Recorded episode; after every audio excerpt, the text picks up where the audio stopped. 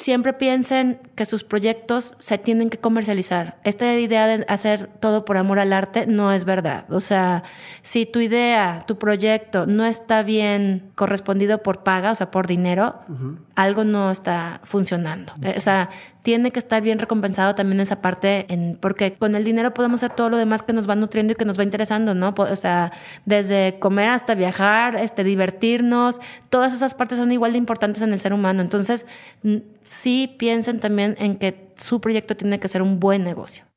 Ya es este sábado 2 de noviembre el Festival Mexicano del Podcast, el festival que yo quería que existiera en México y que como no lo encontré, pues lo hice. Está hecho para todos ustedes que quieren empezar su podcast con el pie derecho o que ya tienen uno pero quieren llevarlo al siguiente nivel y no solamente a través del aprendizaje sino de la comunidad que van a poder conocer en persona para conectar, colaborar y crecer juntos. Chequen todos los detalles, quedan muy pocos boletos. Entren a dementes.mx, diagonal festival, dementes.mx, diagonal festival, para comprar hoy y vernos por acá en Monterrey el 2 de noviembre en el Festival Mexicano del Podcast. Dementes.mx, diagonal festival.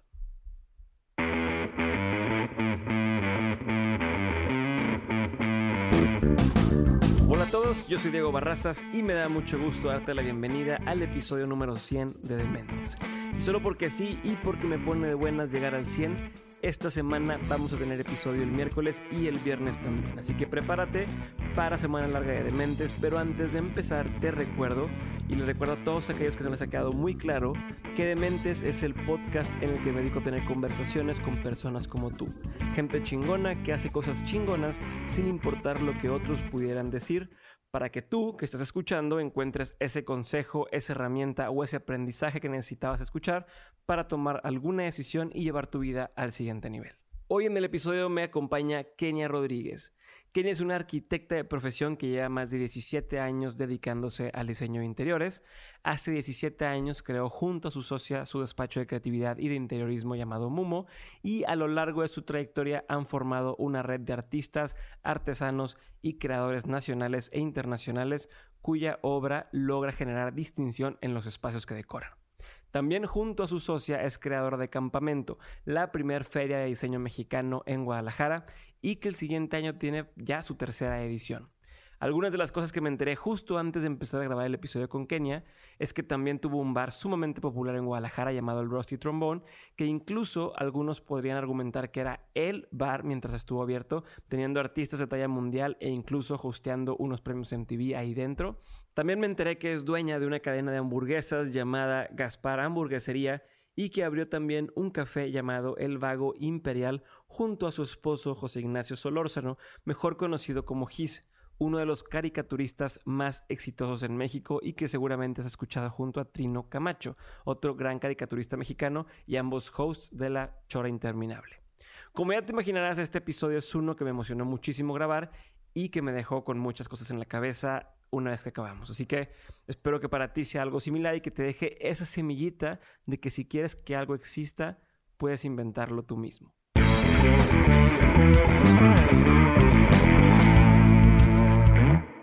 Kenia, bienvenida. Muchas gracias por estar conmigo el día de hoy aquí en, Dementes. Es un placer que puedas estar conmigo el día de hoy. Eh, gracias, gracias por... No, gracias por la invitación, Diego. Estoy súper contenta de estar aquí. Ah, buenísimo. Ahorita ya, empezamos a platicar un poquito antes de empezar a grabar y me emocioné más de lo que ya estaba porque eres como un estuche de monerías. Yo dije, oye, pues está súper bien lo que estás haciendo, pero ya que empecé a ver fue wow con todo lo que has hecho y lo que tienes alrededor. Entonces, eh, estoy emocionado y quiero empezar con algo eh, que siempre ya la gente que escucha mente sabe que empezamos por ahí y tiene que ver con eh, por qué o en qué momento de tu vida decidiste que querías dedicarte al diseño de interiores. Mira, te platico un poquito mi historia porque fue una cosa rara. Yo cuando quise, cuando empecé a pensar qué quería estudiar de carrera, lo que más me llamaba la atención eran los números. Entonces yo le dije a mi papá, quiero estudiar actuaría, imagínate la locura. Y mi papá me dijo, no, no, estás loca. O sea, hay una hija bigotona metida detrás de un escritorio jamás. Me dijo, ¿por qué no otra? Me dice, también eres creativa, ¿por qué no buscas otra cosa? Y entonces me metí a arquitectura. Okay. Estudié arquitectura de formación, pero lo que siempre me llamó la atención más fue el diseño. El último año de carrera me fui a estudiar a, Barcelona, que pues es una ciudad donde está pues este, la creatividad este, por todos lados. Y regresé y, y, como que mi enfoque fue, no, me quiero dedicar al diseño, ¿no? En todas sus, de todas sus maneras. Ahorita platico un poquito cómo, también cómo empezó el diseño y a dónde regresó otra vez por ahí, ¿no? Ok. Pero, pero ¿y qué, qué tuvo que ver? Ya, ¿olvidaste los números? O sea, ¿ya no te gustó? Porque me imagino que la arquitectura sí lleva, bueno, no me imagino, ya mucho tema de números y cálculos y demás, pero no sé si el diseño de interiores como que tuviste un lado mucho más artístico, si se puede llamar así, pero es mi interpretación. Eh, porque fue, o sea, ¿qué fue lo que te, te jaló de eso? O sea, los números me siguen atrayendo naturalmente, me fascinan y pues siempre en todo el diseño, arquitectura, porque creo que el diseño es una rama de la arquitectura, tiene mucho que ver con geometría y números y demás, pero también en lo que soy buenísima y a veces en mi oficina me odian son las cuentas, ¿no? O sea, de repente me enseñan una cuenta y yo, esto está mal, esto está no sé qué, o sea, me encanta, ¿no? O sea, es como natural que lo traigo ahí. Pero bueno, finalmente, pues de números ya no, no, me, no. no, me dediqué tanto. pero, ¿y te dijiste que, que saliste de diseño o cómo sale el diseño y entra el diseño? Algo así me... Es que cuando, cuando regreso de estudiar en, en Barcelona, a los seis meses ya había inaugurado, o sea, ya había hecho mi despacho de diseño de interiores que se llama Mumo. Sin haberte graduado. No, ya, ya, graduado. Ya, graduado. ¿Fue como una especialidad o algo así? O... Sí, no, estudié arquitectura, regreso y digo, a ver, ¿a qué me quiero dedicar? Ah, Nos unimos con otras dos, dos, amigas y yo, ay, pues hay que hacer, hay que hacer cosas de diseño. En ese entonces, fue eso, hace mucho tiempo, no voy a decir cuánto, ni de broma. este dijimos, hay que hacer una línea de accesorios. Y entonces hacemos una línea de accesorios y bolsas para mujer y nos la, eh, la compra en su momento una tienda que se llama Esencial, que es como la tienda más importante de, decoración que existe en México y Guadalajara. Y estaba aquí, Jorge, estaba también en, en, la presentación Jorge Vergara, el de OmniLife. Ajá, claro. Y nos, nos, nos este, invita a hacerle un diseño de su bolsa para sus trabajadores. O sea, esos fueron mis dos primeros clientes de casualidad. O sea, de, pero empezaste con el pie derecho. Súper pie derecho, o sea, súper pie derecho y, y, también digo, pues muy, la verdad, pues muy buena suerte, ¿no? este, hacemos esas dos cosas y de ahí me dice el mismo Jorge Vergara, oye, ¿por qué no me haces un mueble para mi casa? Y luego empieza a otra gente a decirme, oye, ¿por qué no me haces un mueble? Hasta que empiezan a decirme, oye, pues más bien decórame toda mi casa y, poco a poco, de boca en boca, después, oye, y, y si me haces un restaurante, hoteles, y entonces empiezo a dedicarme más a todo lo que es ya diseño integral de interiores, ¿no? Este, todo lo que es casa, este, oficinas, restaurantes, hoteles y demás. Pero te digo, entonces no fue como un camino de que, ah, voy a dedicarme a esto, sino... Te digo, o sea, cuando, cuando hiciste los accesorios, ¿tú qué te imaginabas que iba a pasar? O sea, cuando primero hicieron esa línea que dices que eran unas bolsas y qué más era. Y accesorios para casa, floreros, este, ceniceros, charolas. ¿Qué, te este imaginaste que iba a pasar? ¿O, qué, o qué tienes, ¿a dónde querías llevar eso? Me, mira, la verdad estaba bien chiquita y yo tenía como las ganas de. Casi no había diseño en Guadalajara. tenías más o menos? Tenía este, 22, 23 años. Entonces quería hacer algo no había, este, no había tiendas de diseño en, en Guadalajara, casi no había diseñadores que se dedicaran a eso. Y pues era como, ay, vamos viendo qué sucede, ¿no? Ok, y lo hacías pensando en, eh, quiero hacer algo que se venda, quiero hacer algo para mí. O sea, creo que muchos eh, de los creativos o las que dedicamos a industrias creativas, tenemos como este, cuando, tienes estas dos opciones entre decir, ok, voy a hacer algo para mí, Ajá. o sea, una disyuntiva de decir, quiero hacer esto por un dilema. Esa es la palabra dilema. que Es un dilema de decir, voy a diseñar esto pensando en que es para mí o lo que yo usaría, o voy a diseñar esto pensando en es lo que se va a vender o es lo que está de moda, que la gente quiere, ¿no? Como que siempre estamos en ese ir y venir entre qué ejecutar y qué hacer. En tu caso, ¿cómo fue? ¿Qué tenías en mente? Sí, yo, yo lo que quería era más bien como un, eh, digo, te digo, estaba bastante chica y quería como tener más como un, este, objetos que expresaran, que fueran como más experimentales en su momento y que expresaran como todas estas ideas que traía yo en la cabeza, ¿no? Obviamente con, este, con muy buena calidad y de manera que la gente también pudiera entender eso y, fueran vendibles. Siempre pensé o sea, yo siempre pienso en diseño, pero también en negocio. O sea, una cosa sin la otra no me interesa, ¿no? O sea, sí creo que debemos siempre también pensar en que tiene que ser negocio, ¿no? O sea, ¿el arte tiene que ser negocio? El diseño tiene que ser negocio, el arte tiene que ser negocio. Las ideas es lo que más vale en este mundo. Ok, a ver, pero ¿por qué crees eso? Bueno, porque este, el, el, hacer las cosas tiene un mérito, pero el, todo lo que está detrás, te voy a decir, este, para mí el diseño es de las herramientas más poderosas que existen en el mundo. El diseño es una herramienta que te sirve para ayudar a resolver problemas, problemas cotidianos, pero también te indica cómo es, cómo es el pensamiento de un país y también del mundo.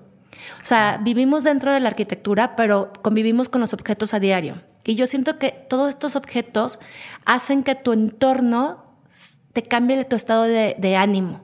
O sea, todos vivimos, en, dormimos en camas, este, comemos en sillas, en mesas. Depende cómo sean ellos, te va cambiando tu estado de ánimo, ¿no? Sí, como que hay una cantidad finita de cosas que todos repetimos, ¿no? Como una mesa, o sea, en tu casa casi siempre hay una mesa, una silla, una cama. Un color de este, pared. Un, ajá, una pared. ¿No? Pero ya dentro de eso, pues puedes hacer un universo de cosas. Un universo de cosas. Y, y, tú vas a dar cuenta cuando vas a los países más desarrollados, el diseño permea en toda la sociedad. O sea, están en las casas, en los hospitales, en las oficinas, en las, en las escuelas de niños. O sea, el diseño no es para un tipo de gente, es para todos. Ok.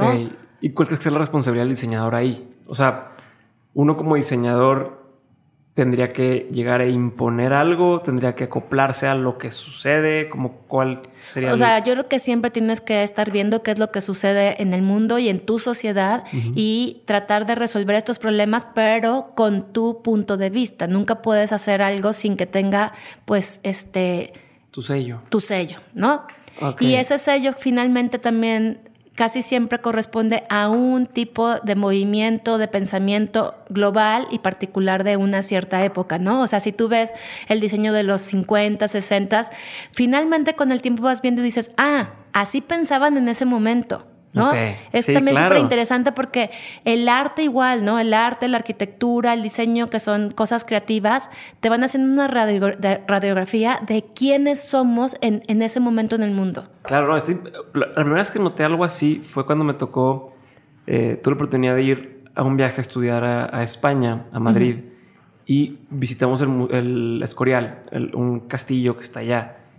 Y cuando ve la arquitectura, decía, no mames, es que eso es México. O sea, eso, así, detalles dentro de, de, la forma que tiene la pared, ciertos detallitos, las puertas, los adornos. Y decía, es que siento que estoy viendo algo que estoy viendo en México. Y es donde empiezas a, eso que dices de, pues que sí, llegaron de España. Claro. Bueno, que de hecho mucho tengo entendido que de los tipos de, no sé, como azulejos, no sé cómo se le llaman, se lo llevaron de aquí hacia allá. O sea, todas las técnicas se las llevan de aquí para allá, exacto. claro. Entonces, donde dices, wow, como todo como bien dices, es diseño, pero todo va permeando de un, o sea, como globalmente. Sí. Pero igual lo puedes notar por épocas y, por espacios. Y te, va haciendo sentido todo y vas entendiendo más la historia, ¿no? Exacto. es donde dices de que, ah, o sea... ¿Quiénes somos? ¿Cómo somos? O sea, yo, por ejemplo, el diseño que, que, que, que estamos viendo actualmente, este, yo vengo, bueno, ahorita les platico de eso, pero... No, platícame, aquí es lo que quieras contar, cuéntalo y cuéntalo, porque si no, nunca vamos a... Sí, bueno, me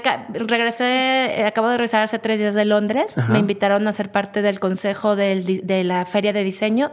Invitan a una persona por país. Éramos 14 personas de, desde Arabia Saudita, Ghana, Madrid, Alemania. De, América nomás éramos Brasil y México.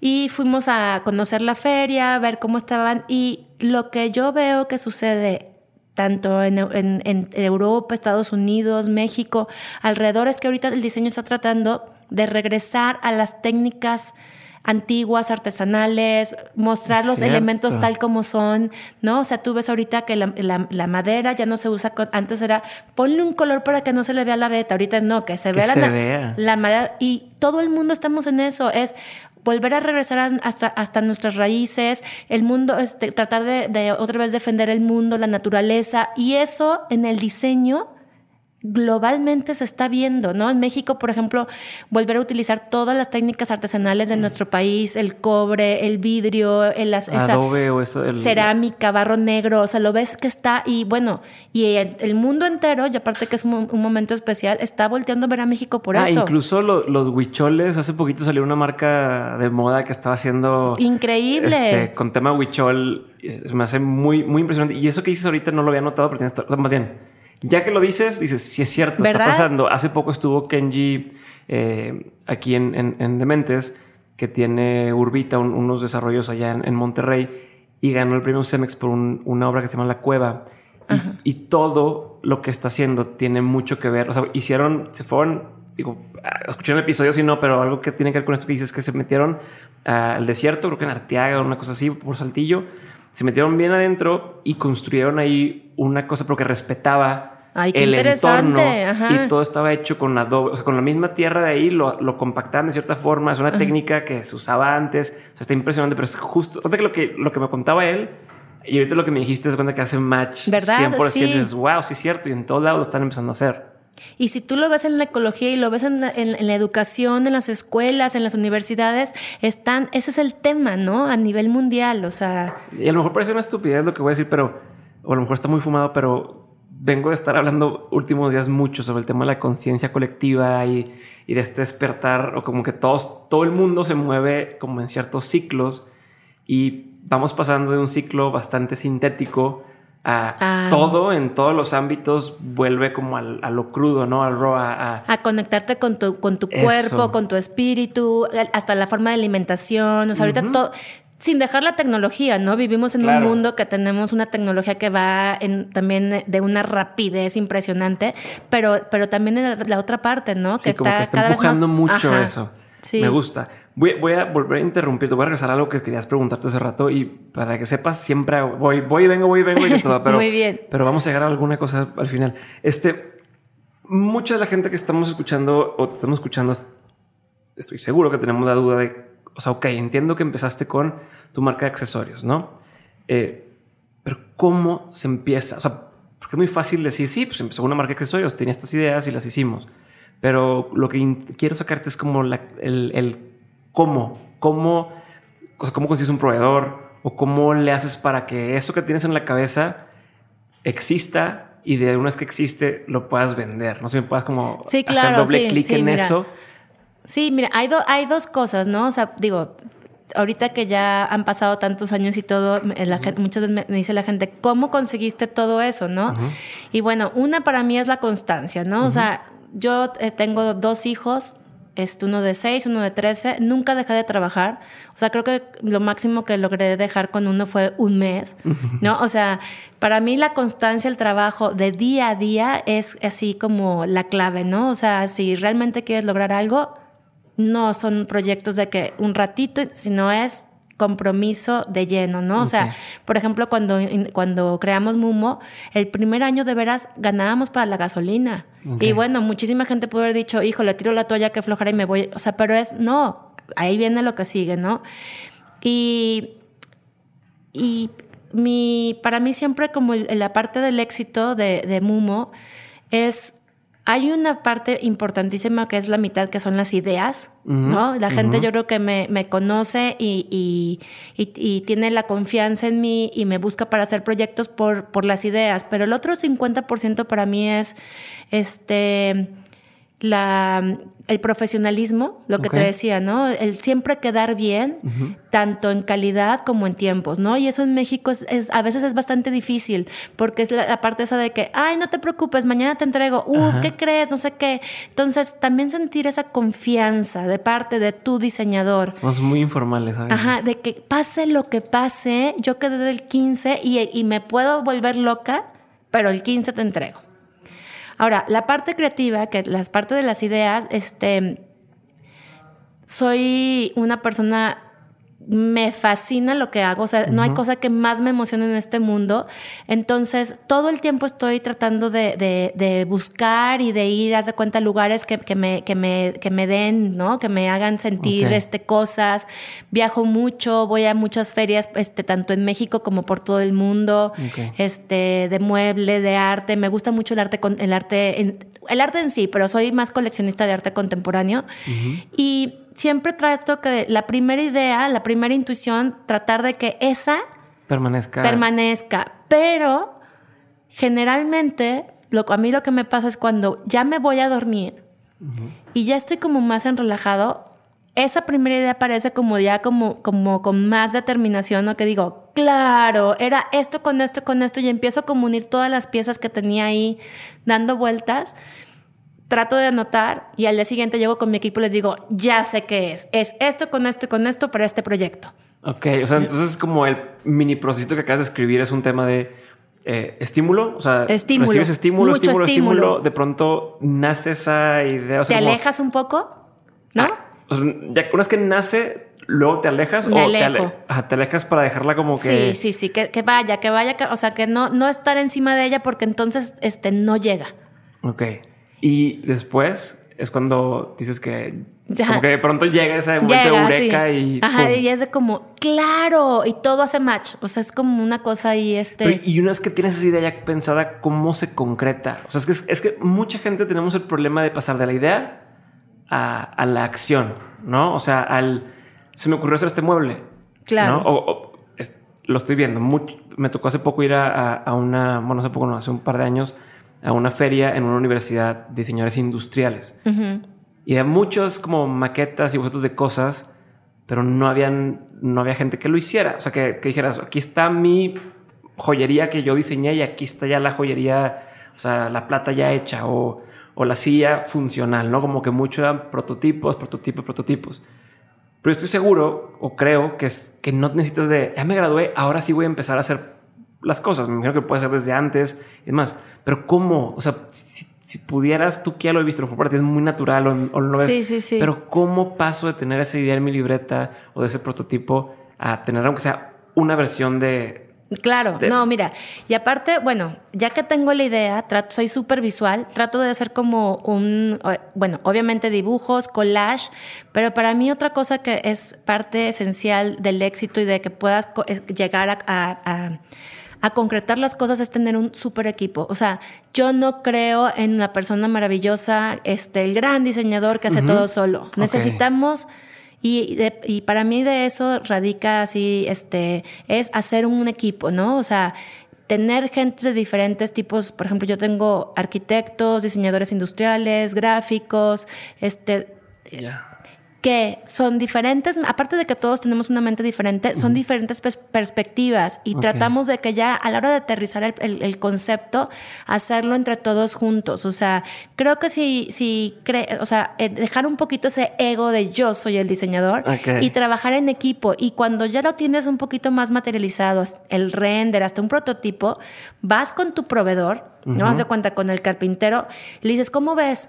Y escuchar también la retroalimentación de él, ¿no? O sea, porque él a eso se dedica. Oye, estoy pensando un perfil de no sé qué y te dice, oye, pero ¿por qué? ¿No te, te antoja más? A ver, ¿cómo lo harías tú? Yeah. Y entonces todo eso va haciendo que tu diseño pues cada vez sea como, como, como mucho más este, exquisito, pero también más, más este, práctico. Ya, más tangible, ¿no? Y, más tangible. Y, y eso quizás es clave porque a veces como que nos brincamos ese pedacito de el pro, no, házmelo así y donde a lo mejor te puede decir, no, es que eso si te lo hago así, que va a quedar muy bonito, pero se va a romper o, o no, no, va a poder funcionar de la forma que quieres y eso creo que también a veces falta o a veces falla ese detalle. Eh, quería, quería preguntarte dos cosas de aquí que, que, tienen que ver con esto antes, porque también quiero hablar de, de, de este, el campamento y quiero hablar de específicamente sí. de Rusty Trombone. Me da mucha curiosidad. Este, eh, son dos partes. Uno, decías hace rato, bueno, a lo mejor es la misma, a lo mejor juegan las preguntas, ahí te va. Ajá. Pero voy a hacer las dos y tú me dices cómo, sí. cómo la quieres contestar. Decías que cuando empezaste con los primeros accesorios, por azares del destino, suerte, estar en el lugar correcto, eh, compran esa línea uh -huh. y luego Jorge Vergara les empieza a pedir cosas y de ahí se hace el caminito de siguientes proyectos que te llevan a tener un, una, ¿se dice agencia o consultoría? Sí, una, un despacho. Un despacho, Ajá. este, pues exitoso. Pero, ¿cómo le haces? Esas son las dos cosas. Por un lado, ¿cómo le haces para mantener ese ritmo o mantener? Porque a muchos nos pasa que llegó una, una este, oferta interesante llegó, pero de que llegue a ejecutarla, a seguir el, el, sin perder el, el, momentum para el que sigue y para el que sigue. O sea, ¿cómo le haces para mantenerte firme en eso? Y por otro lado, lo un poquito antes, el cómo ahorita que decías que hoy el primer año tenemos para la gasolina y, y demás, pero que tú sabías que querías darle, querías darle, ¿cómo le haces para mantener esa fe firme cuando parece que no termina de, de, de avanzar, ¿no? O sea, sí. como, no sé si son las dos, dos separadas, sí, ¿no? pero sí, sí. ¿sí, ¿sí, me explico? Sí, sí, claro. Es que sobre todo, por ejemplo, cuando eres muy joven, ¿no? O sea, que acabas de salir de la carrera, yo fui aparte la más chica de mi, de mi generación, entonces fui la más chica, entonces eh, la verdad salí súper chiquita y era como, si no es esa edad que tienes los sueños y el tiempo todavía para hacerlo, ¿cuándo, no? Digo, yo no me imagino ya a los 40, ya les dije mi edad, qué horror, este... Eh, iniciando un proyecto, bueno, y, sí, estoy iniciando mil, todo el tiempo estoy haciendo proyectos nuevos, pero como tener esta, esta cosa de, primero tener un, un, proyecto un concepto muy consolidado, saber bien bien qué quieres. O sea, no es de que tengo ganas de hacer una este un bar, no, a ver un bar cómo, ¿cuál es el concepto? ¿Qué va qué va qué va, qué va a haber dentro? O sea, conceptualizar quiénes van a ir, quiénes van a ir, conceptualizar todo muy bien, porque mientras más claro tengas todo, es más fácil que funcionen las cosas. Después es tener paciencia, ¿no? O sea, tener como realmente ponerte focus, qué es lo que quieres, tener tus objetivos y seguirlos. ¿No? Oye, pues cada mes hay que ver cómo van las cosas y hay que seguir, en, eh, bueno, no funcionó esto, hay que irnos por este camino, ¿no? Y este... Mm, y algo te iba a decir que se me olvidó, claro. Bueno, pero y, lo otro que mientras te acuerdas de cómo lo haces para mantenerte firme, o sea, cómo no perder ese momentum, cómo lo haces para, si dices, ok, va, me mantengo enfocado, este, sé que es algo súper concreto en el caso de, de, de Mumo, lo dije bien, ¿verdad? Sí, Mumo que tengo en la cabeza que se llama Momo. Y, no, Mumo. No, nos han dicho, ya ahorita te platico como todo lo que nos han dicho de que, este, bueno, ya, todos los, los, nombres que te imaginas.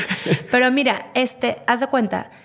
Otra cosa que es muy importante es, bueno, siempre creer en ti y ser muy firme en lo que, en lo que, en tus decisiones y en lo que piensas. Cuando alguien te está buscando para un proyecto, pongámosle otra vez el ejemplo del bar, ¿no? El tratar de siempre, o sea, tener muy claro lo que te decía antes, lo que te están buscando es por tus ideas. Mucha gente puede realizarlo, pero esa idea que tú tienes, no toda la gente lo tiene. Entonces, hay que, hay que tener como esa fuerza, porque, la, porque los, eh, la, la, mayoría de la gente, creo que cada vez más en México sucede, pero antes la gente no entendía cómo, por qué pagar honorarios por ideas, ¿no? Es más bien, pues te pago por la mesa y el boot que vas a poner en el bar, pero por tu idea, no, pues es que eso es lo que vale. Una mesa lo puede hacer cualquiera, pero el diseño de esa mesa, eso es lo que vale. Entonces, siempre como creer en ti, seguir como muy, muy firme en tus, pero sin, sin, sin perder que lo estás haciendo para alguien, que es tu cliente. Okay. Entonces también escuchar esa parte, ¿no? Porque también me ha tocado de que, no, pues yo lo diseñé rojo y no me voy a mover de ahí. Finalmente lo estás diseñando para alguien que no eres tú. Entonces tiene, es como ahí una, un, medio baile, sintonía que tienes que tener para que no se pierda tu idea, porque si no, por eso te están contratando, pero siempre tiene que quedar con el espíritu de quien te contrató. Claro, pero, y también, es como la responsabilidad de medio, eh, enseñarle por qué tu forma es la más bonita, ¿no? Exacto. porque luego también pues, no tienen el mismo ojo, la misma educación o... Digo, te digo, yo soy fotografía de bodantes y de pronto, oye, aquí se ve bien padre, puedes tomarla acá. Y entonces hay que explicarle de, pues que a lo mejor la pared está bonita, pero ahí no hay luz o este, no, entonces no va a lucir la foto como tú quisieras tiene que ver a lo mejor con eso, ¿no? Y, Como... y, explicarles un poco, yo siempre les digo esta idea de la idea de, no hacer un Frankenstein, porque a nadie nos gustan los Frankenstein, y entonces cuando agarras la idea de, sí, pero mi tía me dijo que vio esta idea increíble y mi amigo no sé qué, mi esposa piensa esto, y qué tal si hacemos un mix, y les digo, no, pues ese mix va a ser un Frankenstein que ni, ni te va a gustar a ti porque no es tu idea, eh, ni me va a gustar a mí porque no es mi idea. Entonces me tienes que, tienes que tenerme confianza que estoy escuchando, viéndote, analizando quién eres tú, qué quieres, y esta es la propuesta. ¿Y cómo le haces para no la confianza de los clientes? ¿Es con el tiempo? con, Yo creo que una es tiempo, obviamente, ya, ya, ya con, mi, con, con mi experiencia y tantos años en el negocio, ya la gente me busca porque me tiene confianza, pero otra es tener como muy claras tus ideas, o sea, no, no temerle a decir exactamente lo que piensas. Yo creo que eh, a veces es mucho mejor que digas, híjole, esto me, se me hace horrendo, como decir, esto me fascina. Okay. ¿No? Sí, pero porque para bien sí lo dices, pero para mal poca gente lo dice. pero decirle, no, esto, la verdad, esto no le entiendo, no me gusta, está horrible. Y cuando eso se lo dices a la gente, dice, híjole, esta persona sí me está diciendo lo que piensa. Okay. Puedo confiar más en ella. Ok, sí, o sea, ya van dos consejos medio contraintuitivos que me dices, pero que tienen todo el sentido. O sea, eso de, pues sí, si le dices está muy pinche, este, vas a, confiar más en mí porque estoy diciendo las cosas tal cual. Sí. Y algo que dijiste, que ya, mencionaste varias veces, que me llama mucho la atención, es el tema de que las ideas valen mucho. O sea, mucha gente que ha pasado por aquí te dice, no, las ideas no valen nada. Y vale que esté hecho, ¿no? Vale cuando una vez que se ejecuta. Pero tu forma de que me lo planteas creo que tiene bastante, bastante poder. Y es como un poco, ¿cómo se puede decir? Como me deja tranquilo el saber que, o, me da esperanza de, de, si eres una persona creativa y si es una persona que tiene la posibilidad de ver las cosas de una forma completamente distinta a los demás, puedes capitalizar en eso, ¿no? Y puedes generar una carrera basada en tu forma de pensar y en tus ideas y no solamente en, que yo tengo que tener la idea y ejecutar todo y tener todo, ¿no? Entonces... Y fíjate, en, en, en, las empresas, este, las, haz de cuenta, las empresas más fuertes a nivel diseño de muebles, lámparas y todo, extranjeras, europeas y americanas, pero sobre todo europeas, los diseñadores hacen el diseño, pero las marcas comercializan no es la misma persona. Aquí todo el mundo cree que tú tienes que diseñar, hacer los dibujos técnicos, e, este, y luego tener construirlo, construirlo y, y cómo se llama y comercializarlo. Bueno, no tiene que ser así. O sea, por eso funciona también en otros, en otros. Yo creo que poco a poco hacia allá tiende y hacia allá debería de tender. Te digo, y cada vez la gente entiende más, ¿no? Y mientras más claro le digas, oye, lo que aquí te estoy presentando son mis ideas es mejor. Yo muchas veces les digo a mis clientes, oigan, por ejemplo, estoy diseñando un bar y les digo, construyenlo con, con quien ustedes quieran. Puede ser con mi proveedor, tu proveedor, porque lo que yo les estoy haciendo es el proyecto, las ideas. Eso me gusta, me gusta entenderlo de esa forma. Y ahorita que decías el tema de hacia allá vamos y demás, a lo mejor es un tema, no sé si sea polémico, no, no sé qué me vayas a contestar, pero hay una tendencia muy grande, empezó en otros países el tema, por ejemplo, de IKEA. O ahora en, en, México empieza o tiene, ha agarrado mucho ruido el tema de, por ejemplo, Gaia, que es este tema de muebles por internet. Muy económicos. Muy económicos. Eh, en teoría los diseños son bonitos. La verdad es que no tengo, no estoy familiarizado con, nunca he comprado un mueble de ahí, no sé si la calidad o no. Pero ¿cuál es tu postura ante esto? ¿Esto le hacen un bien al, al, al la comunidad de la, del diseño, al mercado o te están haciendo un mal? ¿Cuál es tu, tu opinión sobre esto?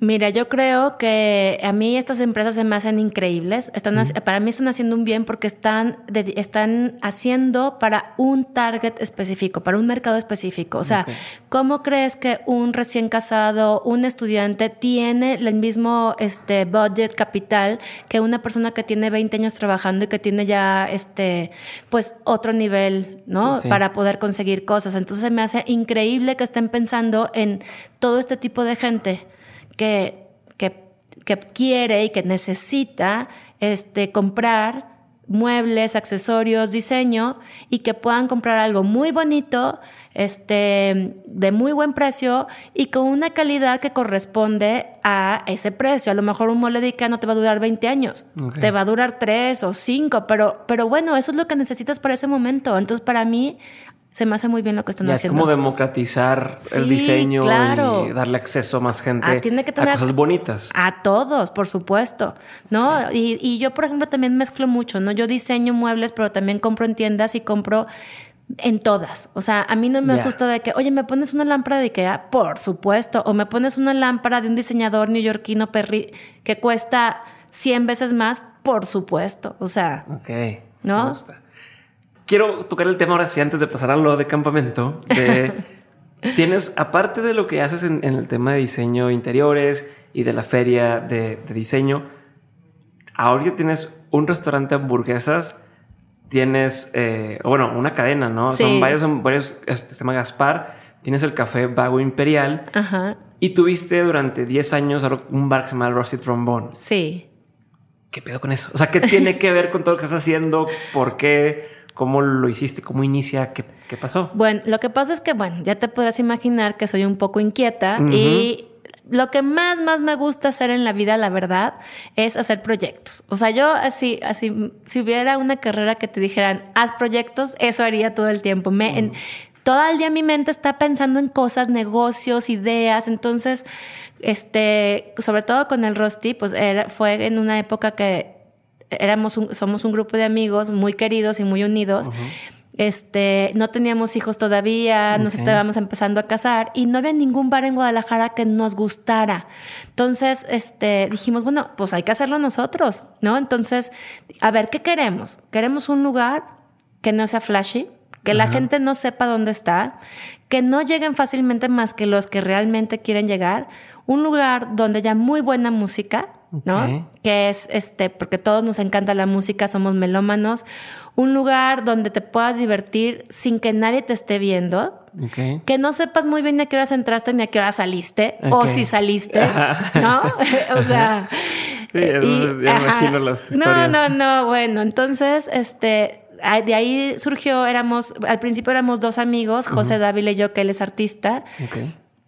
Y a la hora de empezar todo el proyecto dijimos, híjole, los dos solos no. Entonces él me dijo, bueno, invítate un amigo y un amigo. Entonces él invitó a Gonzalo Lebrija, que es otro artista, y yo invité a Carla, mi socia de Mumo. Al final José no se quedó, entró Foyt y, los cuatro hicimos el rosti. Entonces... Es como un speakeasy. O sea, este concepto así como de, esos bares que no encuentras. Entonces es una fachadita chiquitita con una puerta negra y un pasillo y después del pasillo ya se abría el lugar. Entonces y afuera no dice, no tenía nombre, no tenía nada, una puerta pintada de negro, tocabas, te una, una, una ventanita, y otra cosa, ahí entraba el que llegaba.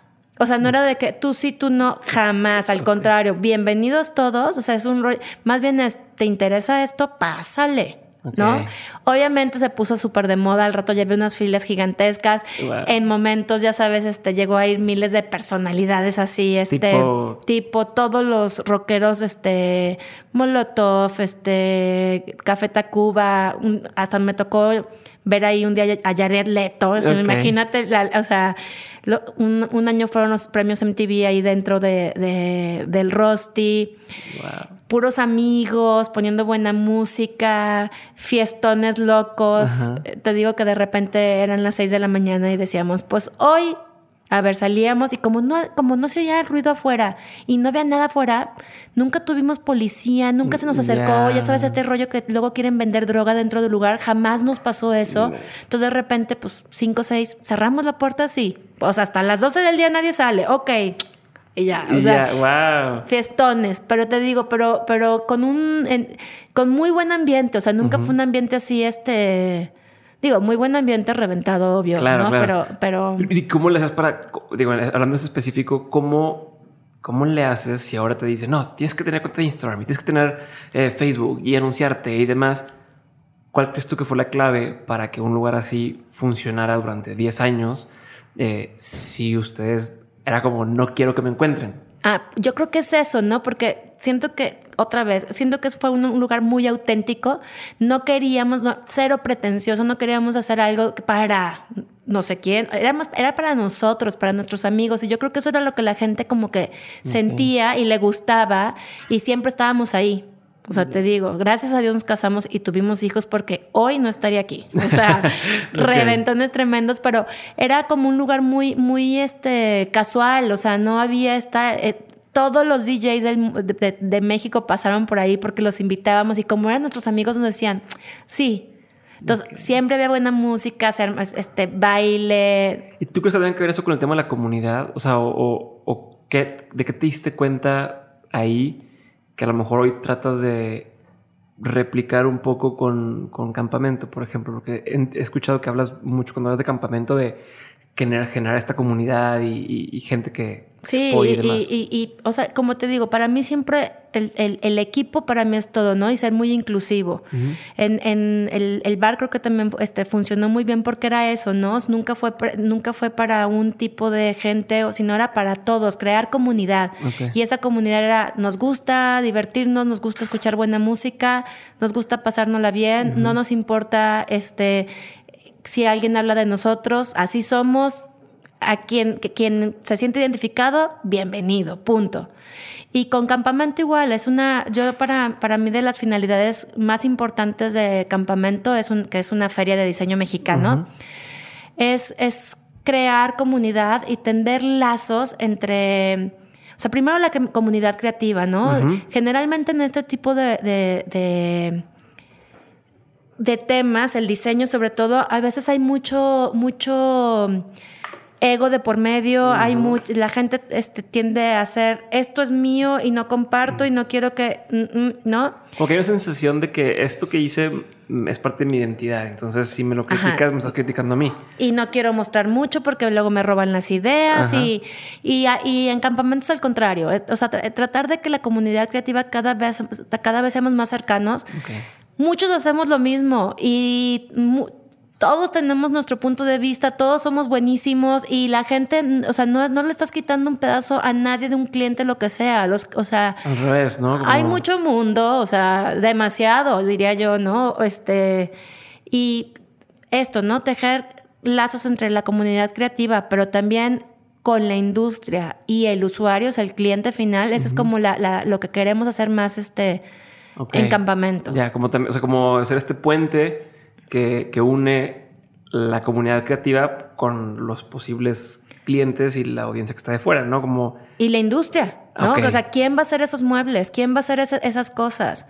¿No? O, oye, tú, este, mueblero, hotelero, conócelos, ¿no? Para que, pues, realmente sea un negocio para los que están, este, haciendo claro, esto. y a fin de cuentas, muchas veces la gente compra, bueno, no esto pasa en las empresas, no siempre le compras o más bien, es más fácil que le compres a alguien que conoces a agarrar el catálogo, vi esto y compré tal. O sea, como muchos de los negocios, para bien o para mal, se hacen por las relaciones, no por quién es el o el mejor diseñador o el más posicionado o el tal, sino claro, a, quién, quién, me recomiendan, a quién conozco, a quién con quién tengo una relación que que quiero apoyar y demás, ¿no? No, y eso que mencionas está, está increíble porque a mí me, pasaba todavía hace cinco años que yo este, proponía, por ejemplo, un super candil de unos diseñadores italianos o neoyorquinos y la gente me decía, con los ojos cerrados, sí. Y proponía algo mexicano y me decían, uy, no, espérame. No sé quiénes son, no conozco su manufactura, no entiendo bien de qué se trata. Y también hacer este tipo de ferias ¿no? Es, es, para que la gente realmente conozca y que vea. Y entonces ahorita, de veras, yo lo veo, este, ya es como está permeando cada vez más el diseño mexicano en todo, en todo, en todo México, pero también a nivel mundial. O sea, ahorita como se dice, está México on fire, ¿no? O sea, toda la, todo lo que hables de creatividad en México, este, arte, todo lo que es culinario, este, moda. Creo que ya tienen un camino más, más largo, pero diseño está ahorita así. Este, es un buen momento para ser el mejor, en México. Ajá, es un muy buen momento. Digo siempre, pero ahora más. me gusta. Pero quiero hablar de dos cosas ahorita.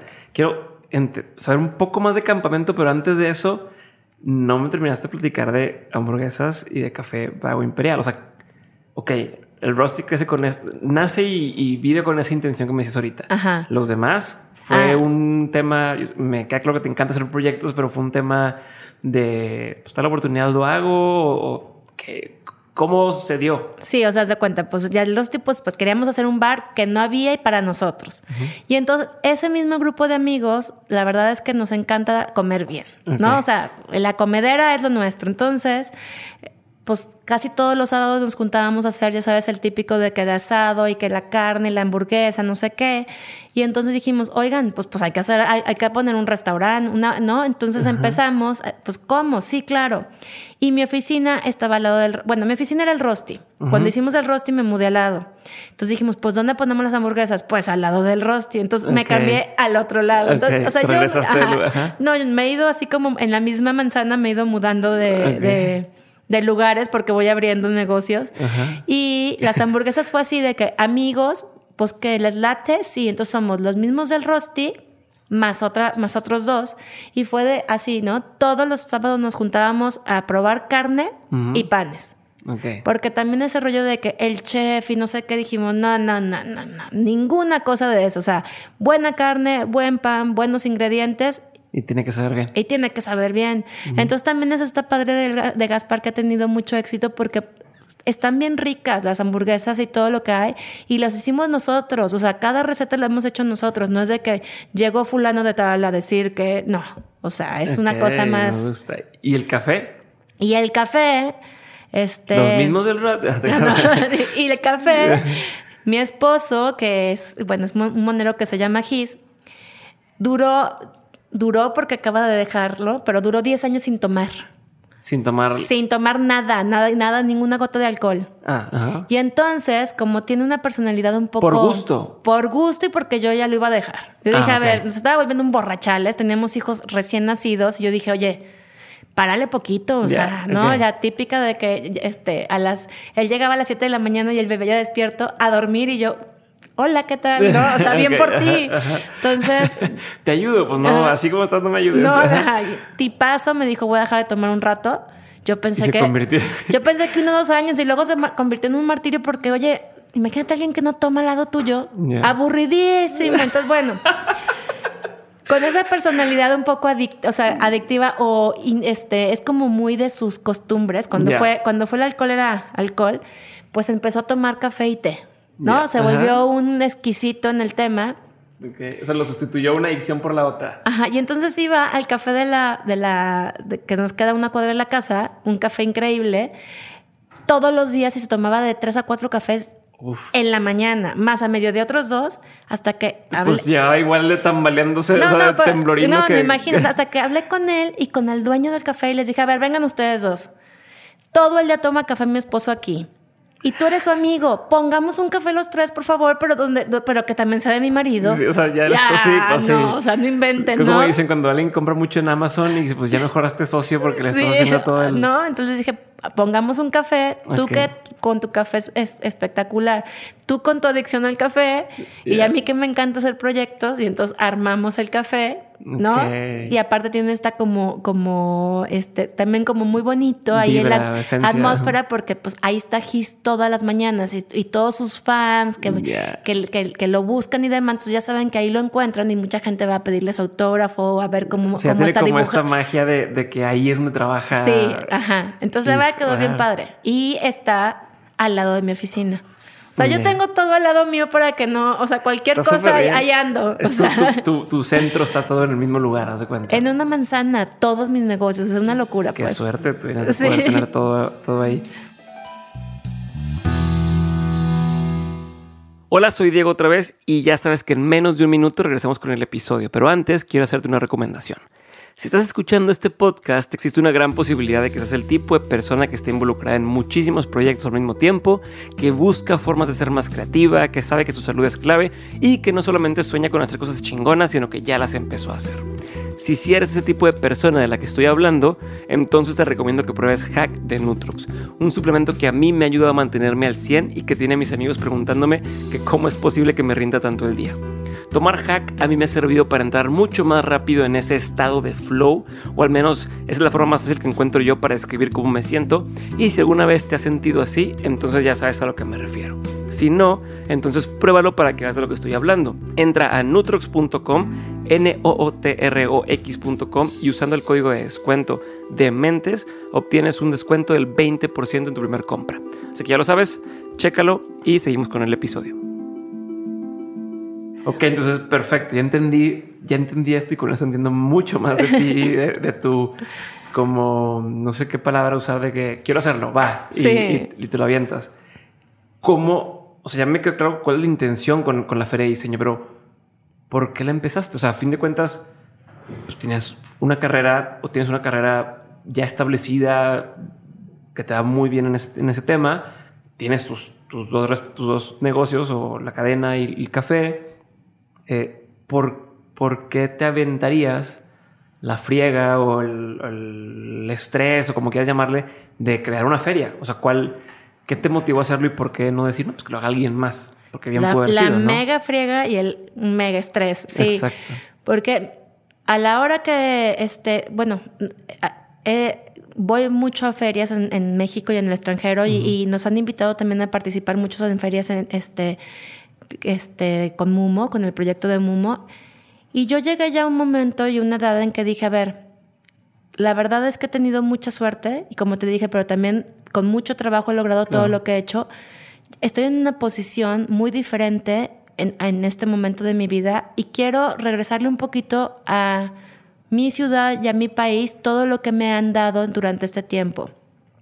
Quiero mostrarle a México y al mundo quiénes somos los mexicanos en, en, el área de diseño. Quiero apoyar, quiero, quiero hacer un proyecto que me dé y que pueda yo regresar todos los beneficios que me ha dado este, todos estos años mi carrera. Okay. Y, y, y, esa fue mi motivación. Y ya hablando un poquito más egoístamente, pues este, pienso que que mis hijos, que mis hijos, este, con un papá con lo que hace y una mamá con lo que hace, seguramente harán algo creativo. Y mientras más sembremos en este mundo para que cada vez esta, este, el, estos temas sean más fáciles de digerir, sean más negocio, porque yo siempre también pienso en dinero. Sí, claro. Si no hay dinero, tampoco se, o sea, nos divertimos, ¿no? Ajá. Entonces, dejarles a mis hijos un poquito más este, fácil el camino yeah. en este sentido, porque siempre dicen, híjole, en Guadalajara no sucede nada. Yo digo, no sucede nada, pues haz algo.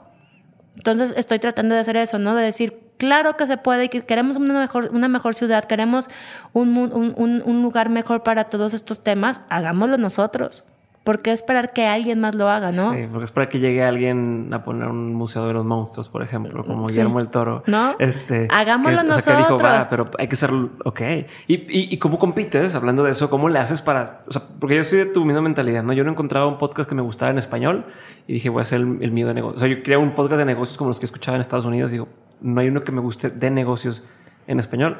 Voy a lo hacer el mío. Yo. Exactamente no existe la, un festival de podcast en México y justo vamos a tener el festival el 2 de noviembre. ¡Ay, qué padre! Que lo estamos viendo nosotros. Felicidades. Para invitar sí. a la chora interminable. Por favor, estaría increíble.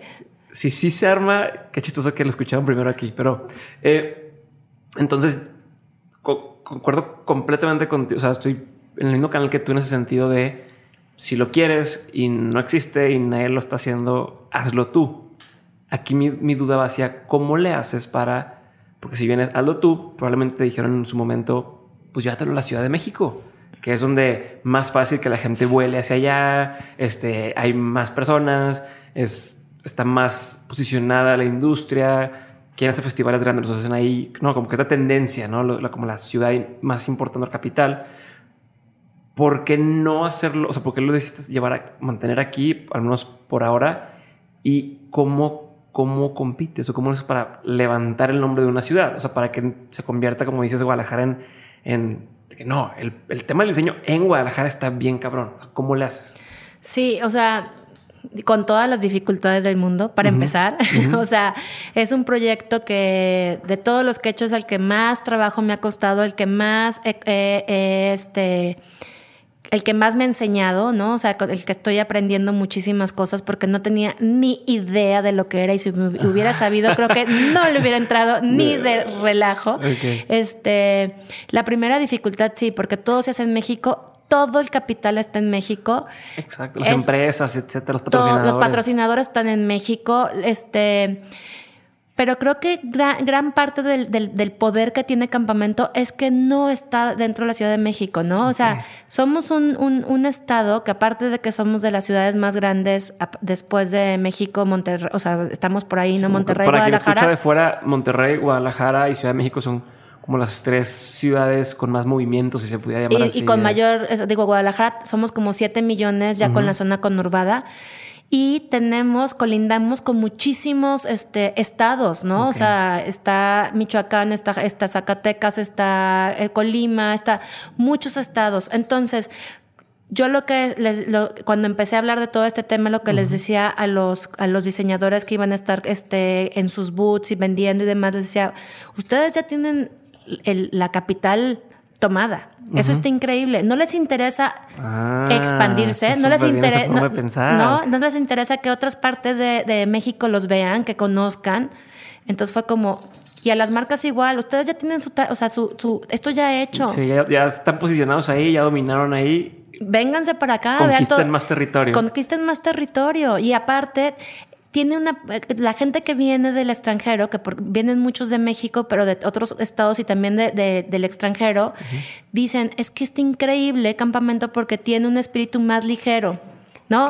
Más casual, los, los, los, los, los, los los tapatíos, por una parte, somos bien difíciles, pero por otro nos encanta la fiesta. O sea, tenemos tiempo. En la Ciudad de México ya no hay tiempo. Claro, está todo cumplido, como un Nueva York, por así decirlo, que todo está acelerado. Y nosotros sombreamos un San Francisco, por decirte algo. Un Austin. Un Austin, de que llegas y llega un amigo tuyo, es la una, un tequilita, sí. pues ya partió la tarde, ¿no? Pues sí. O sea, ese espíritu, más como mucho más relajado, la gente lo agradece mucho y le está encantando. Entonces ha tenido muy buena respuesta y también en el networking que se hace dentro de la feria es mucho más casual, mucho más relajado, se hace naturalmente, porque no hay ese como tanto estrés que se siente en, la Ciudad de México. Digo, yo soy mega fan de la Ciudad de México, pero somos muy diferentes y creo que ese es nuestro gran poder que, tenemos. Lo has convertido en lugar de ser una desventaja, en, la ventaja. En la ventaja. ¿no? Que acá que no estamos allá y tanto para los las marcas como para los asistentes es un atractivo el salirte de donde siempre estás. Sí, Y, bueno, obviamente el primer año todo, el, todo fue con dinero este, nuestro, somos cuatro socias mujeres. El segundo año ya fue combinado patrocinios y este, pero este primer año aparte nos ha, este tercer año, perdón, la tercera edición que vamos a hacer, también el gobierno nos ha apoyado muchísimo. Ok, o sea, ya, ya, les creyó, ya vio que, oye, pues está padre, sí quiero. Y es el, la tercera edición apenas y, y hemos tenido una gran, gran respuesta. Entonces, yo la verdad estoy súper emocionada y muy contenta con con los resultados y otra cosa eso, ¿no? O sea, yo siempre tiendo a ser optimista y vámonos para adelante. O sea, o sea, todo esto, el tema de no se puede, pero qué difícil, pero a ver, porque las palabras se convierten en realidad. No, no, no, no. O sea, si te vas a centrar en eso, no se va a lograr. Mejor centrémonos en lo que sí, ¿no? Ok. Y yo creo que gran parte de eso también radica en, en que las cosas se conviertan en que sí se hagan. Qué chingón, me encanta, me encanta, me encanta lo que me dices, Kenia. Este, quiero, antes de pasar a una sección que, que, tengo siempre de preguntas así muy concretas, eh, ahorita mencionabas el tema de que esta es una etapa muy distinta en tu vida, eh, tus hijos este, pues ya estado, están más grandes. Eh, ¿Cómo le has hecho, por un lado, para balancear tu vida personal con el trabajo? Me queda claro que todo el tiempo estás trabajando y estás muy echada para adelante, como decimos acá, pero ¿Cómo, ¿Cómo has podido jugar con ese balance eh, y, qué has aprendido en esa etapa? Mira, yo creo que lo he hecho pésimo. O sea, creo que no hay un balance así hasta, hasta el día de hoy. O sea, yo, creo que todo el tiempo es tratar de combinar, ¿no? Siempre trato de estar presente donde estoy. Cuando estoy en mi chamba, hasta a veces mi esposo se enoja porque me manda recaditos. Hola, eh, este, linda, ¿cómo vas? Estoy en una reunión, no puedo contestar. O sea, o cuando estoy con mis hijos pongo modo avión a mi, a mi teléfono para estar con ellos, pero siempre estás, este, cojeando por lados. Hay veces que estoy más con la familia y hay ratos que no. Seguro mis hijos crecerán y dirán, mi mamá estuvo ausente mucho tiempo, pero por otra parte vi que era muy feliz con sus proyectos. Mi esposo a veces me dice, te extraño y otra, o sea, por todos lados, o a veces en la oficina me dicen, oye, necesito que, necesito que vengas. Y yo, pues ahorita no, porque me estoy con mi familia. O sea, ¿sabes? Tratar de hacer un equilibrio, pero es un desmadre. O sea, realmente es bien difícil y... Pero es tiene muchas recompensas, o sea, ¿no? Digo, yo no voy a dejar jamás de tener una familia, un esposo, unos hijos por mi proyecto personal y jamás dejaré mi proyecto personal por mi familia. O sea, las dos cosas me hacen muy feliz. Ya, y un poquito paréntesis, ¿cómo, ¿cómo es porque yo lo estoy viviendo ahorita. O sea, yo hago lo que yo vivo de lo que me gusta, ¿no? Me encanta estar practicando con gente, conociendo personas, haciendo esto. Ahorita que decías que tu esposo te manda este, un mensajito y mientras mi mente está trabajando, pero que está haciendo un dibujito, o sea, sabes cómo está dibujando y hace caricaturas y es lo que le gusta, pero es su trabajo. ¿Cómo, ¿Cómo sientes o cómo es eso? No, no, no sé como, ay, pues tú nomás estás dibujando. O sea, si me explico, no. Claro, no, no, ¿cómo no. Lo ve, cómo, es, ¿Cómo lo ves? ¿Cómo, Mira, ya ha sido una, ha sido, llevamos ya este 15 años casados, 17 años juntos, o sea, una eternidad, una eternidad. Los que están casados sabrán de qué hablo bien, ¿no? o sea, entienden todo lo que está dentro de la palabra que estoy diciendo eternidad, como, todo lo que implica. Unos tíos de Gis decían, mira, los primeros siete años de matrimonio son muy difíciles y después a puro renegar. o sea, ya, ya, que sí, hombre. Pero eh, al principio me costó trabajo porque aparte Gis, para empezar creo que la, a ver, el creativo de la casa y el genio de la casa es mi esposo, ¿no? O sea, tiene una... Él sí, por su trabajo, deja que su mente vaya y regrese a planetas, lugares. Es el hombre más pacheco de este mundo, pacheco de forma de ser, porque no le gusta este, fumar mota, una cosa rarísima. O sea, de, que, de su forma de ser que no, ajá. Pero. O sea, que no te esperarías que no le gustara así bueno, todo lo que vas a contar. Su programa se llama La Chora Interminable y ninguno de los dos fuma mota. Le digo, qué ñoños. O sea, no puede ser que así se llame y, la gente cree y no. Y no. Bueno. Este, de jóvenes sí, ¿eh? Que no, que no digan que no. Pero bueno. Él sí tiene esta mente que vive en la luna, va, regresa, no sé qué. Y yo soy más también muy creativa, pero en un plano más ejecutivo. Ajá. Entonces sí me costó mucho al principio, porque aparte sus monos que hacen es de la vida cotidiana, ¿no? Es como un, este, entonces de repente muchas veces me veía yo ahí metida en los monos, no entendía. Obvio, siempre me pone, él siempre con ojitos de asombro y feliz, y yo era la bruja, así de que. Ah". y él trabaja en la casa, su estudio está en la casa.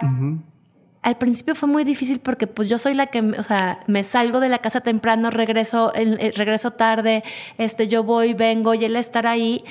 Sí fue como difícil la, la, la como como estos papeles que generalmente son al revés, ¿no? El hombre sale de la casa, la mujer está con...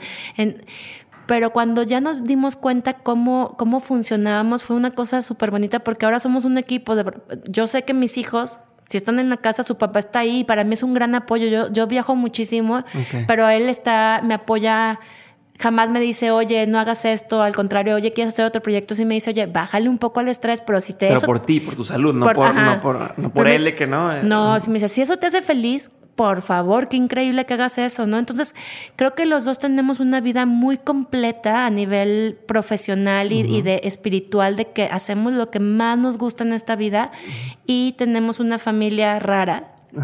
Pero que funciona muy bonito, ¿no? Somos, no somos una familia típica para nada, ¿no? Este, yo soy su tercera esposa, una cosa también muy extraña.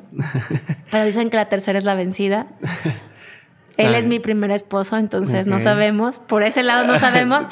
Todo ha sido como muy atípico con nosotros. Me lleva 12 años, que son bastantes. pero, pero tenemos una ahí armonía pacheca rara, diferente, que yo me, encanta. ¿Y, cómo le haces? Porque si son los dos creativos y hablábamos del ego que tiene a veces un creativo, no, no, no hubo en algún momento o existe como, ¿cómo tomas una crítica de algo? O sea, entonces me estoy explicando de, si te dice no me gustó tu diseño o no me gustó lo que hiciste. Es como, ah, gracias, está muy bien. O ¿qué te pasa? Siempre fue así. O cómo aprendiste a, aceptar pues, la crítica o, las opiniones de él hacia ti o, tú hacia él, ¿no? o sea, yo lo que tratamos de hacer y casi siempre, o sea, durante los años casi siempre hemos hecho es que no, no nos metemos mucho en el trabajo del otro. Ok mucho respeto y cuando él me dice, oye, Kenji, eh, me dice Kenji también. Entonces, Kenji, este, ¿qué opinas de esto? Entonces sí le doy mi opinión y sí soy, como te dije, sí digo las cosas tal cual, ¿no? Le digo, oye, me encanta, pero esto se me hace chafísima, yo creo que deberías de hacer, o sea, soy, y, y me escucha y me dice, ah, órale, a veces no le parece, obviamente, igual yo, yo cuando quiero y, y necesito le pregunto y así. Lo que sí, haz de cuenta, me ha costado más trabajo es que al principio, pues era la esposa de Gis, ¿no? Entonces, siempre era ir a lugares y, oye, me das tu autor, oye, ¿nos puedes tomar las fotos? Entonces, yo era la ah, señora la, que tomaba las fotos para los fans con Gis, ¿no? Poco a poco, cada quien ha tomado su lugar este, de manera muy natural y eh, me encanta lo que hace, él, su trabajo es, te digo, de, de más pues le llega a más gente, tiene muchísimos fans, este, lo mío es más el, como más en, un tema más delimitado que es en, te digo, en el área creativa, diseño, que esperemos que cada vez como se expanda más a todo, pero muy bien. Chingón. Y me queda claro que Campamento y Muno están fundados por mujeres. O sea, son mujeres y tu equipo, si si entiendo bien, son mujeres, ¿no? La mayoría del equipo. La mayoría del equipo, sí. ¿Es adrede? ¿Es casualidad? Eh, ¿Cuál es tu postura pues ante, ante ya es que ahora está muy el tema de hay que tener pues este balance y diversidad.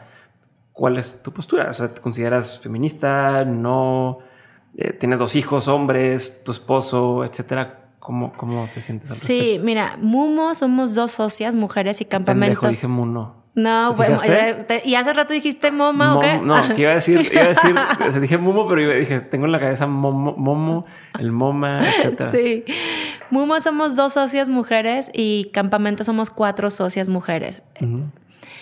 Em, dentro del despacho de Mumo hay hombres, hay mujeres, tenemos también este, gays, de todo. O sea, sí, mis equipos, o sea, con los que hemos hecho socias y fundadores, siempre han sido mujeres.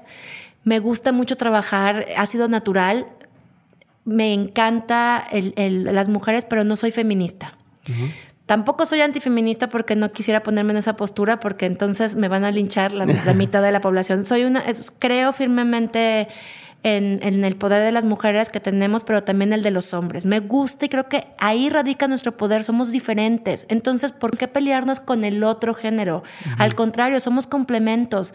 Creo que la historia se ha escrito más por los hombres y sí hay muchos casos de, de Injusticia de injusticia hacia las mujeres, pero muchas veces el micrófono de las mujeres que hablan por las mujeres es con, con a veces como muy violento y también le quitan el micrófono a las que de, las que de verdad tendrían que hablar, ¿no? Las, que, que- las mujeres que sí sufren maltratos y que sufren muchas cosas y muchas por hablar del feminismo quitan ese micrófono a donde debería de ir. Yo estoy muy contenta con quien soy. Tengo, me, este, me, me siento una mujer empoderada, pero respetando mucho y, y- y creyendo mucho en el, en, el, en el género masculino, ¿no? A mí este mundo sin el, sin, sin el otro género, ustedes, no le veo sentido, ¿no? O sea, creo que hacemos un gran complemento. Tenemos, es justo, los dos puntos de vista del, del, del universo. O sea, qué maravilla, ¿no? Y que podamos estar conviviendo juntos. Me encanta, a la parte de las preguntas concretas y me encantaría poder platicar contigo una hora más, pero estamos justo de tiempo ahorita, tenemos el meetup en un ratito, este, pero vamos a empezar con las preguntas concretas. Sí. La pregunta es muy específica, muy directa, la respuesta no tiene que ser corta, no Ajá. importa. Uno se contesta, yo voy a la siguiente pregunta. Ok. ¿Va? Para empezar, Kenji, tú decir Kenji. Este, bueno, nada más tu esposo te dice Kenji. No, sí, muchos mis Ah, amigos me dicen Kenji. nada que eso- ya es que hay nombres que son como nadie más me dice así. Sí. Este, Kenji, ¿cuál sería el peor consejo que has escuchado que te han dado? Ay, híjoles, a ver, déjame pensar. El peor consejo. A lo mejor de el, el peor consejo podría ser piensa solo en ti y en nadie más.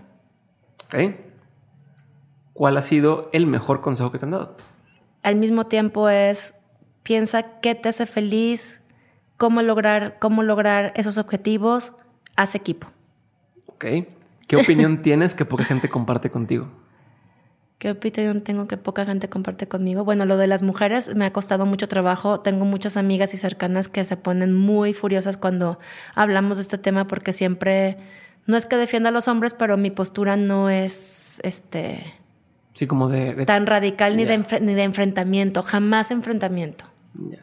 Excelente. ¿Cuál, qué es algo que la gente no sabe de ti y que si supiera le sorprendería?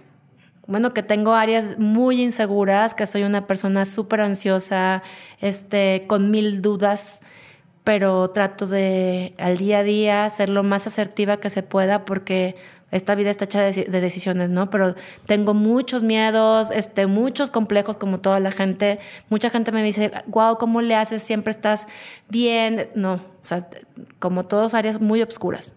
ok. Eh, ¿Qué te da mucha curiosidad hoy en día? ¿Qué es algo en lo que piensas constantemente? que me da curiosidad, me da mucha curiosidad y, y miedo al mismo tiempo, ¿quiénes van a ser mis hijos? O sea, ¿qué, qué, ¿hacia dónde van a ser esos seres este, que ahorita están a mi cargo? Pero que me da muchísima curiosidad ver por dónde se van a desarrollar, qué van a hacer, ¿no? Te, te entiendo. Yo tengo un, un bebé de siete meses De ahorita. siete meses, ay, qué Sí, padre. Y, y por un lado es como el quiero, quiero que crezca, pero es quiero que se quede chiquito para poder seguirlo abrazando así Sí. rico. Este, pero igual es de que, ¿y, cómo va a ser? O sea, va a jalar para, más para un lado, más para otro lado, este, va a ser creativo, va a ser muy analítico. Y luego, y luego digo, híjole, siempre te dicen, trata de educar bien, no sé qué, y bueno, trato de, de, de educarlo bien, pero realmente lo que más se queda es lo que mamas en tu casa, ¿no? O sea, como te ven, como, y, digo, Ay, creo que no soy el mejor ejemplo, pero bueno, a ver qué les, a ver cómo, cómo crecen esos niños. Padrísimo. ¿Tienes rutinas diarias, cosas que hagas todos los días? No me voy a ir a dormir si no he hecho tal cosa. Mira, mm, una rutina que para mí me funciona muy bien. Soy, soy, era, era bastante desordenada y caótica y gracias a, como mis metas y la chamba eh, me he vuelto como bastante organizada, pero algo que siempre hago es que mm, entre nueve y nueve y media tengo que estar en mi oficina, pase lo que pase y el café, que ahora está el vago imperial al lado, mi café de todos los días en, en, en, la mañana, no hay manera que no. Este, soy, soy, muy rutinaria. Después de comer nuestro té, porque nos gusta mucho el té negro a mí, nuestro té, después de comer con una platiquita rica entre los dos, ya más como en onda relajada, también me fascina. Y la rutina de mis hijos en la noche este, acostarlos, pero sobre todo al chiquito que tiene seis años, le pongo polvos mágicos. Entonces, a ver, ¿qué es eso? Ajá, cada noche, y él ya sabe también. Entonces, a veces no llego a darle de cenar, se me hizo tarde, no lo bañé, no sé qué, pero si él no se duerme, ni yo estoy tranquila si no le doy sus polvos mágicos. Entonces, es hacerle eh, no le vayan a decir a Cristóbal, ¿eh? pero porque él cree que sí son mágicos, pero es hacerle piojito en la cabeza, ¿no? Varias veces y le hago ruidos así de sus polvos mágicos y entonces él queda, porque me dice, es que voy a soñar feo. No te preocupes, ah. polvos mágicos. Y entonces es como un rollo porque para él su mamá es una heroína porque tiene polvos mágicos y a mí me da una, una, una ternura y una alegría dárselos. Entonces esas cositas siempre hago. Me encanta. Eh, ¿Qué? Yo me imagino que, o no me imagino, me dices que, todo el tiempo estás como aprendiendo cosas y, yendo a ferias y demás. Eh, ¿Podrías así darme dos, tres recomendaciones de fuentes de donde consumes contenido o información o que constantemente a lo mejor lees o estas? Mira, este, por ejemplo, de ferias, para mí las principales en México es Abierto de Diseño Mexicano y Design Week en la Ciudad de México. La principal para mí donde más hay como este aporte de hacia dónde va todas todo las tendencias y demás es Milán en, Italia y la de Londres en, en la de Londres, ¿no? La de Londres en Londres. La de Londres en Londres, miren nomás. Este, y soy una gran consumidora de Instagram, me fascina. Entonces, todas las, todos los diseñadores que me gustan, este, las, las tiendas, las marcas, las sigo. Y cuando postea a alguien que yo me interesa, cuenta los directores creativos de las, de las revistas, mencionan a alguien y, me, inmediatamente lo sigo. Y sí soy una consumidora o sea, estás así dándole vueltas al... Todo el día estoy viendo Instagram, este, me fascina, también me da vértigo, a veces me angustio también porque, ya sabes, ¿no? De repente ver esa cantidad de imágenes, pero, pero trato, me encanta. Súper. ¿Qué es algo, hablando de, de, eso de, de me da vértigo y demás, que es algo que te abruma, que es algo que te, que te hace sentir, este, como, sí, abrumada, overwhelmed?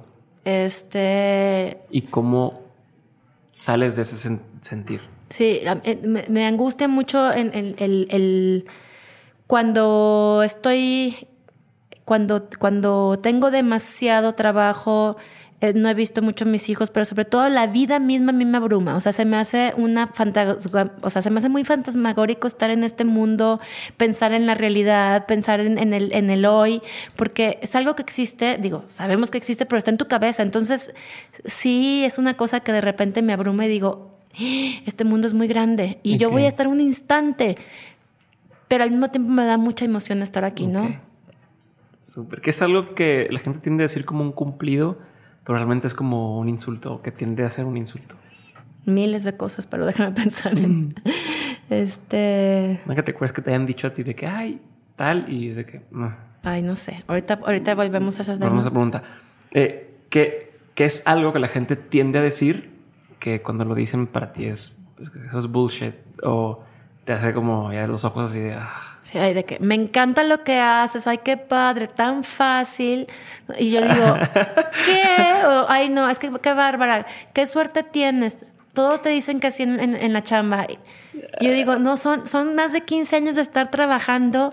Lo que hago no es tan fácil porque también es otra cosa, ¿no? Creen que hacer una feria de diseño es... Es, es, tener un, show. Ajá. Y creen que tener un despacho de diseño de interiores es escoger cosas y ponerlas.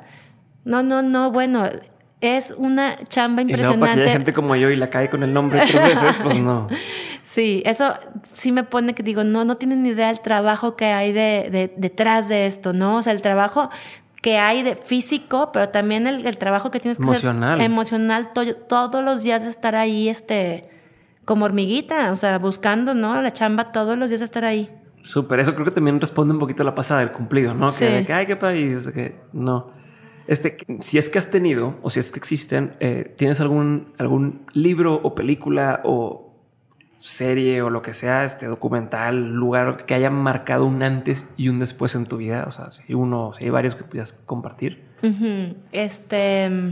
es que, que dices, hubo, fue un parteaguas o fue ver esto o leer esto, como que pum, me, me mandó otra dirección. Bueno, hay un, hay un libro muy bonito y muy chiquito que se los recomiendo mucho porque es de una belleza impresionante que se llama El, elogio de la sombra. No me acuerdo ahorita del nombre del, autor, pero es, es, un japonés. Y habla como de esta, de esta belleza y fragilidad y sutilidad que es, que es la sombra, ¿no? Que en, todo, en, gran parte de, de, lo importante de la arquitectura es la luz, ¿no? Este, esta, este dualidad entre la luz y la sombra para mí es un libro que me ha marcado mucho. Me ha marcado mucho también el, ser madre, o sea, el tener, unos, el tener mis hijos, no sé si te pasó a ti, pero cobró completamente sentido para mí todo en la vida. Este, poder tener a unos seres que salieron de mí, pero no me pertenecen, pero empezar a ver cómo empiezan a descubrir el mundo, o sea, me están dando la oportunidad, porque yo no recuerdo cómo empecé a ver el mundo, me están dando la oportunidad de volver a ver cómo están descubriendo todo. Y en mi carrera, este, ir a viajar, ¿no? Ir a las ferias, por ejemplo, la primera vez que fui a la feria de Milán, que no fue hace muchos años, descubrir toda esta cantidad de creatividad, decir, ¿de veras se puede hacer todo esto? Todo es, o sea...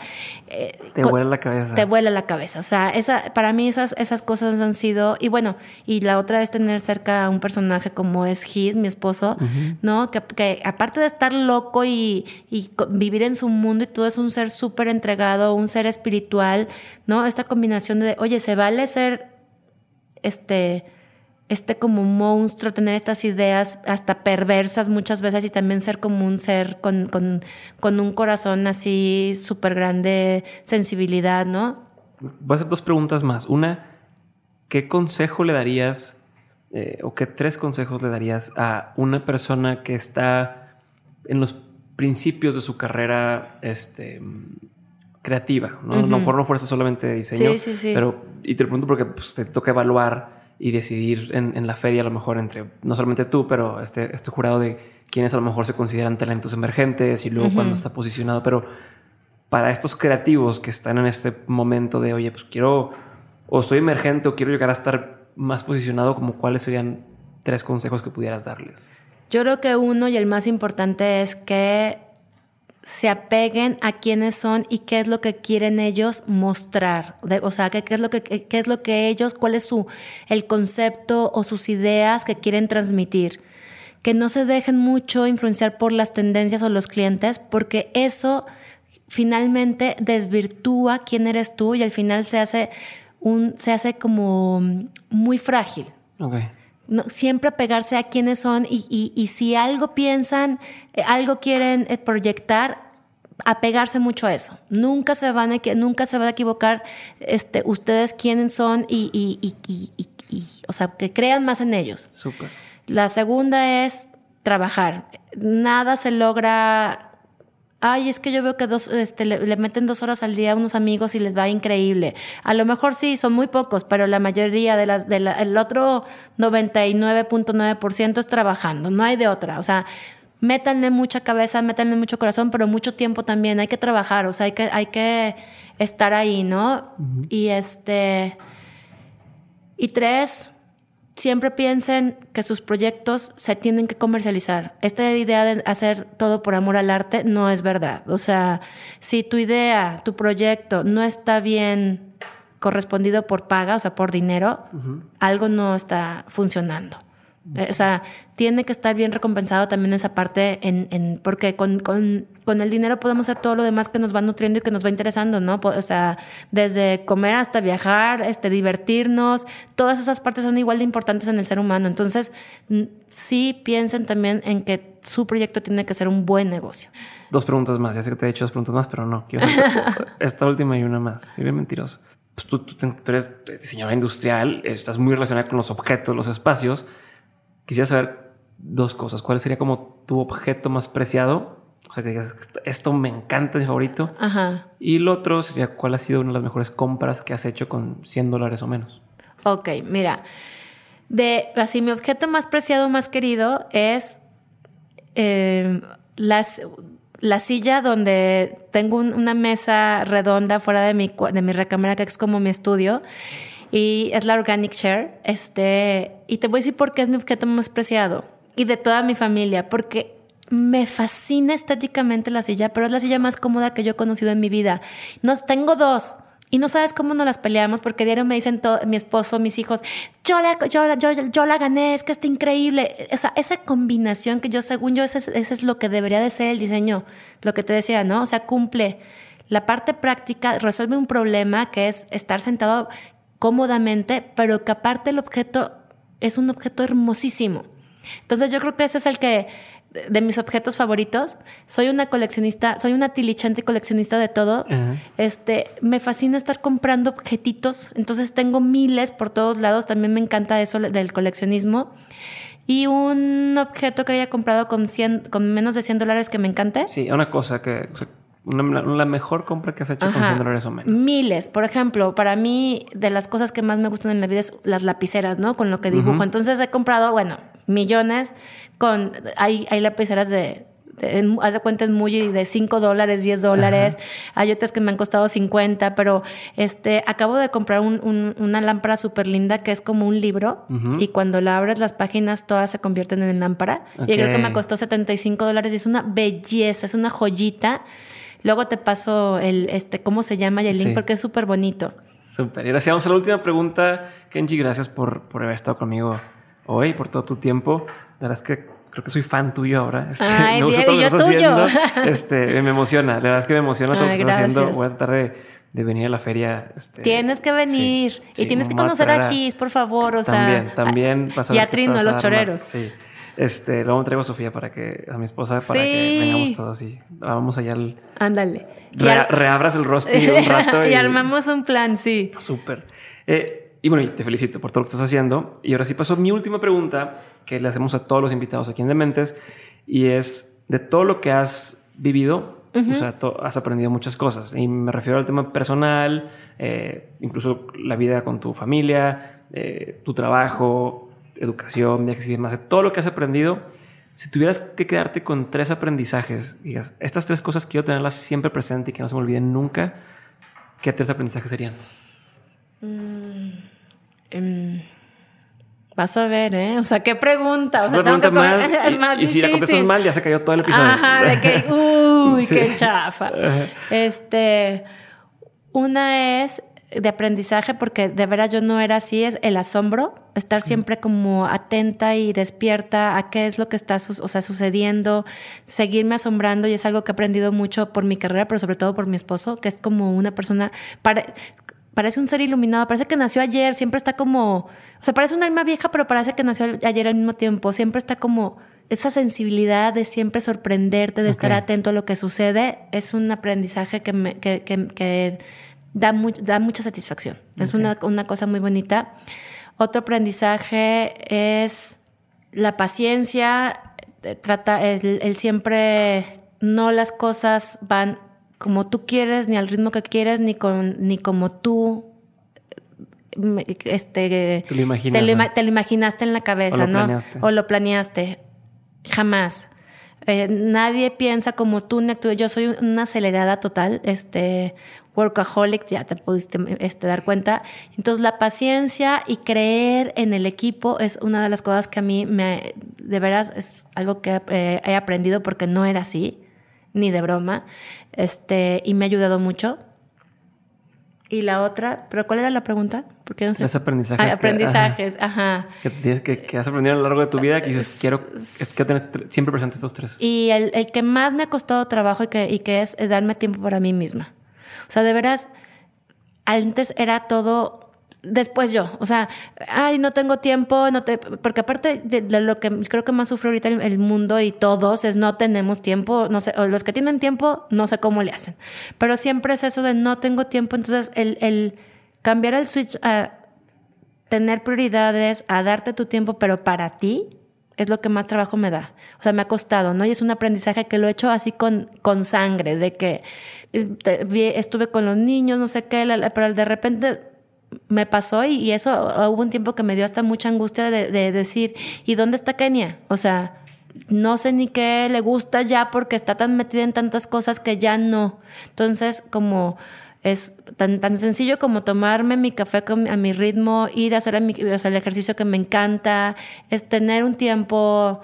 Tu hijo todavía está chiquito, si tiene siete meses, pero a mí hay veces que ni hacer pipí me dejan mis hijos, o sea, de que estoy haciendo pipí, mamá, oye, no sé qué, no sé, que, oigan, o sea, no, o sea, había, hubo, un, hubo un tiempo en mi vida que me quedaba en la camioneta, en la cochera, no le decía a nadie que había llegado a la casa para tener un ratito para mí. Imagínate, el llega a pasar. Entonces, como darte tu tiempo, también a mí se me hace muy, muy importante y, y creo que lo estoy logrando. Ahí voy, ¿eh? Ahí voy.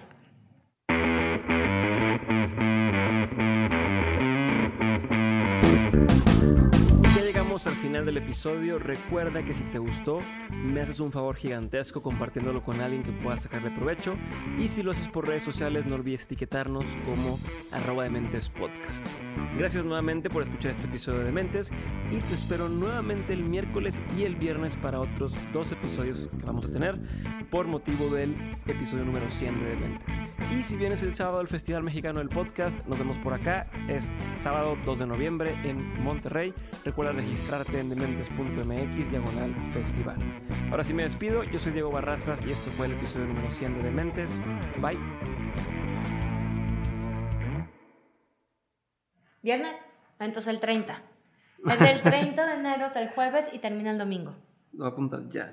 Y aparte, ¿sabes que está súper divertido? Que es la misma fecha de Premaco, que es todo lo que tiene que ver con arte contemporáneo. Ah, entonces, está, entonces, aparte es la, el fin como de arte, arquitectura, diseño y fiesta o sea, las mejores fiestas de, de, Guadalajara, según yo, son ese fin de semana. Del, desde el 30 al. Ajá. O sea, jueves, viernes, sábado. y, domingo. Pero el jueves es la cena porque nos ponemos de acuerdo con todos los, los que todos los que están haciendo cosas de, desde el arte, de arquitectura y todo. El jueves es la cena de inauguración de campamento que es la más buena. O sea, que es así como. Y, se pone buenísima.